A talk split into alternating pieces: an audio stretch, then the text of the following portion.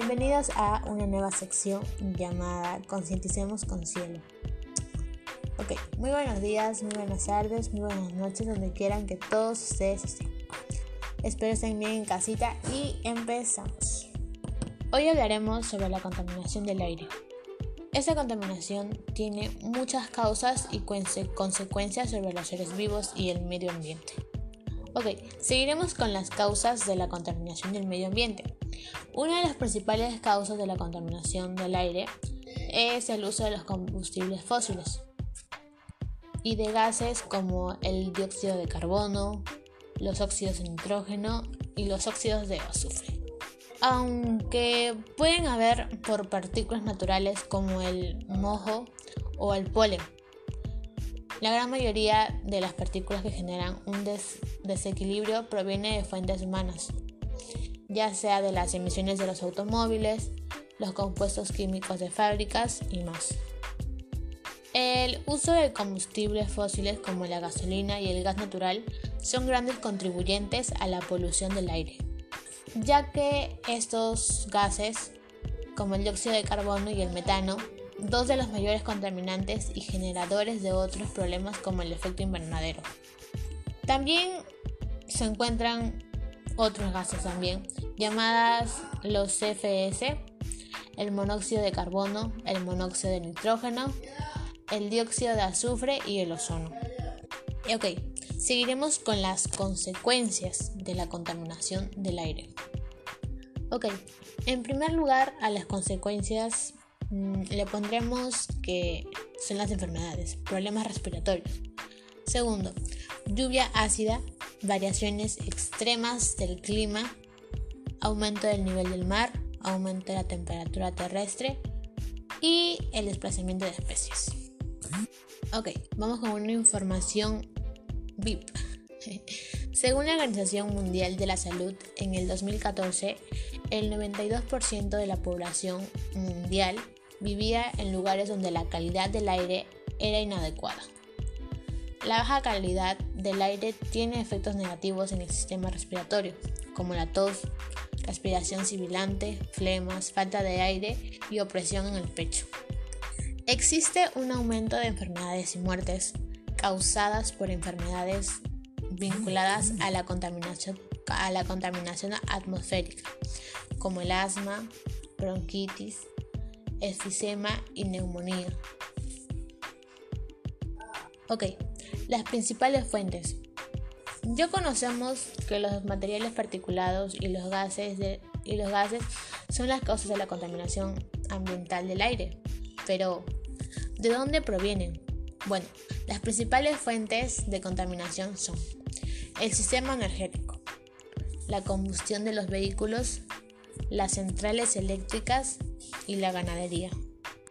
Los vehículos que utilizan combustibles fósiles son la principal causa de la contaminación atmosférica en las ciudades. Esta es la industria con el mayor impacto al aire que a su vez es la menos regulada y de mayor crecimiento.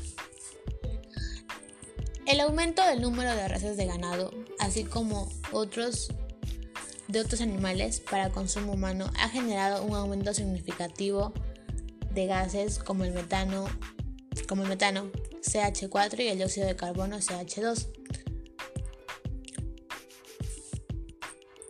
Bueno, vamos por otro punto. ¿Cómo evitar la contaminación del aire? ¿Qué acciones podemos tomar individualmente para prevenir, para prevenir la contaminación? Puedes hacer esto en tu vida diaria. Usa menos el automóvil. Puedes tomar el bus de vez en cuando o usar la bicicleta. Y si no te gusta, pues podrías considerar adquirir un vehículo eléctrico o una bici eléctrica, pues pueden reducir la contaminación del aire significativamente. Revisa tus electrodomésticos, tu estufa, tu nevera, tu calentador, que generan gases en el medio ambiente. Mira si sus especificaciones técnicas antes de comprarlos e informarte si tienen certificaciones ambientales. Cambia las bombillas tradicionales por unas de bajo consumo, las bombillas fluorescentes o LED, que consumen entre 60 y 90% menos de electricidad que una bombilla incandescente. Además, te ahorra dinero en la factura. Utiliza el secado natural en lugar de secadora. El sol y el viento secan tu ropa tan bien como una secadora. Aunque tome más tiempo, también te puede ayudar, también te ayuda a planear la lavada con antelación. Inténtalo. Además, puedes evitar 320 kilos de dióxido de carbono al año. Eh, evita el uso del agua caliente en lo posible. Puedes usar menos agua caliente lavando la ropa o los platos o bañándote. Si resistes también puedes ir bajando la temperatura al momento de la ducha, como dije. Ok, vamos. Evita los productos envasados. Haciendo, haciendo esto no, no solo reduces un 10% de la basura personal, sino que puedes evitar 540 kilos de dióxido de carbono al año. Ahora seguiremos con las soluciones. En los lugares donde esta clase de la contaminación está generando problemas, se deben tomar una serie de medidas para disminuirlas. Estas son algunas posibles soluciones para la contaminación del aire. Fomentar, fomentar medios de transportes menos contaminantes grabar las emisiones de carbono, mejorar los procesos industriales con tecnología, fomentar la eficiencia energética en edificios. Ok, la contaminación del aire en el mundo. Como consecuencia de la exposición de la contaminación atmosférica, mueren unas 7 millones de personas al año, una de cada 8 del total de muertos en el mundo por lo que se ha convertido en un problema mundial en la actualidad y representa un gran riesgo ambiental para la salud de los seres vivos. Tomar conciencia y producir cambios reales reduciría ese problema y podríamos salvar a millones de personas. Algunos países tienen altos índices de contaminación atmosférica y están tomando acción para reducir sus niveles de material particulado y emisión de gases. Otros ya tienen niveles medios y bajos, por lo que se pueden ser tomados como ejemplo de buenas políticas. Veamos algunos casos. Ok, en México.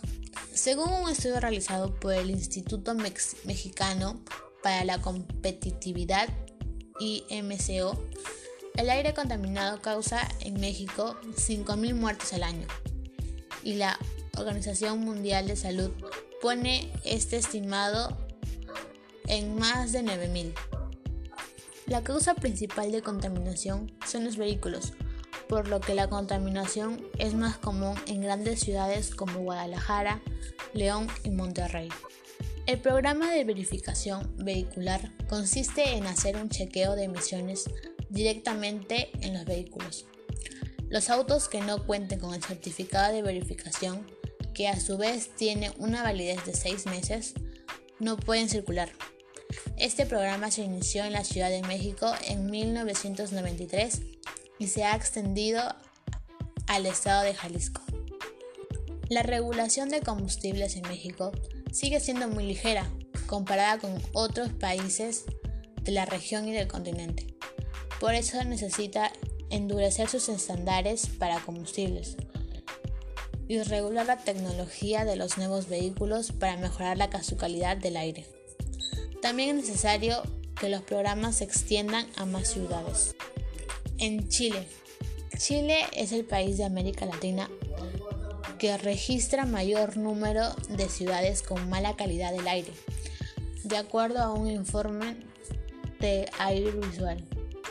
El informe mostró que 9 de las 10 ciudades más contaminadas son chilenas, basadas en los niveles PM2.5. El organismo encargado del monitoreo, monitoreo del aire es el CINCA.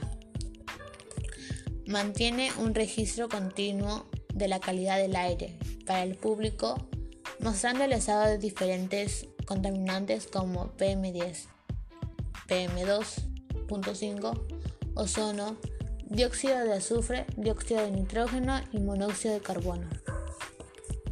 En Argentina,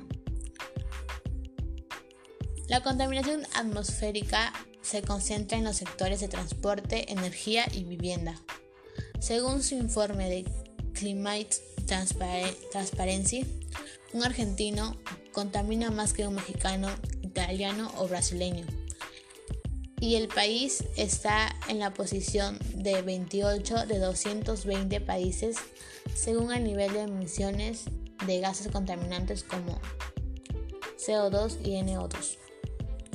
Las emisiones de los vehículos equivalen más de la mitad del total, 56% a 2017, seguidas por el sector energético que genera un 28%.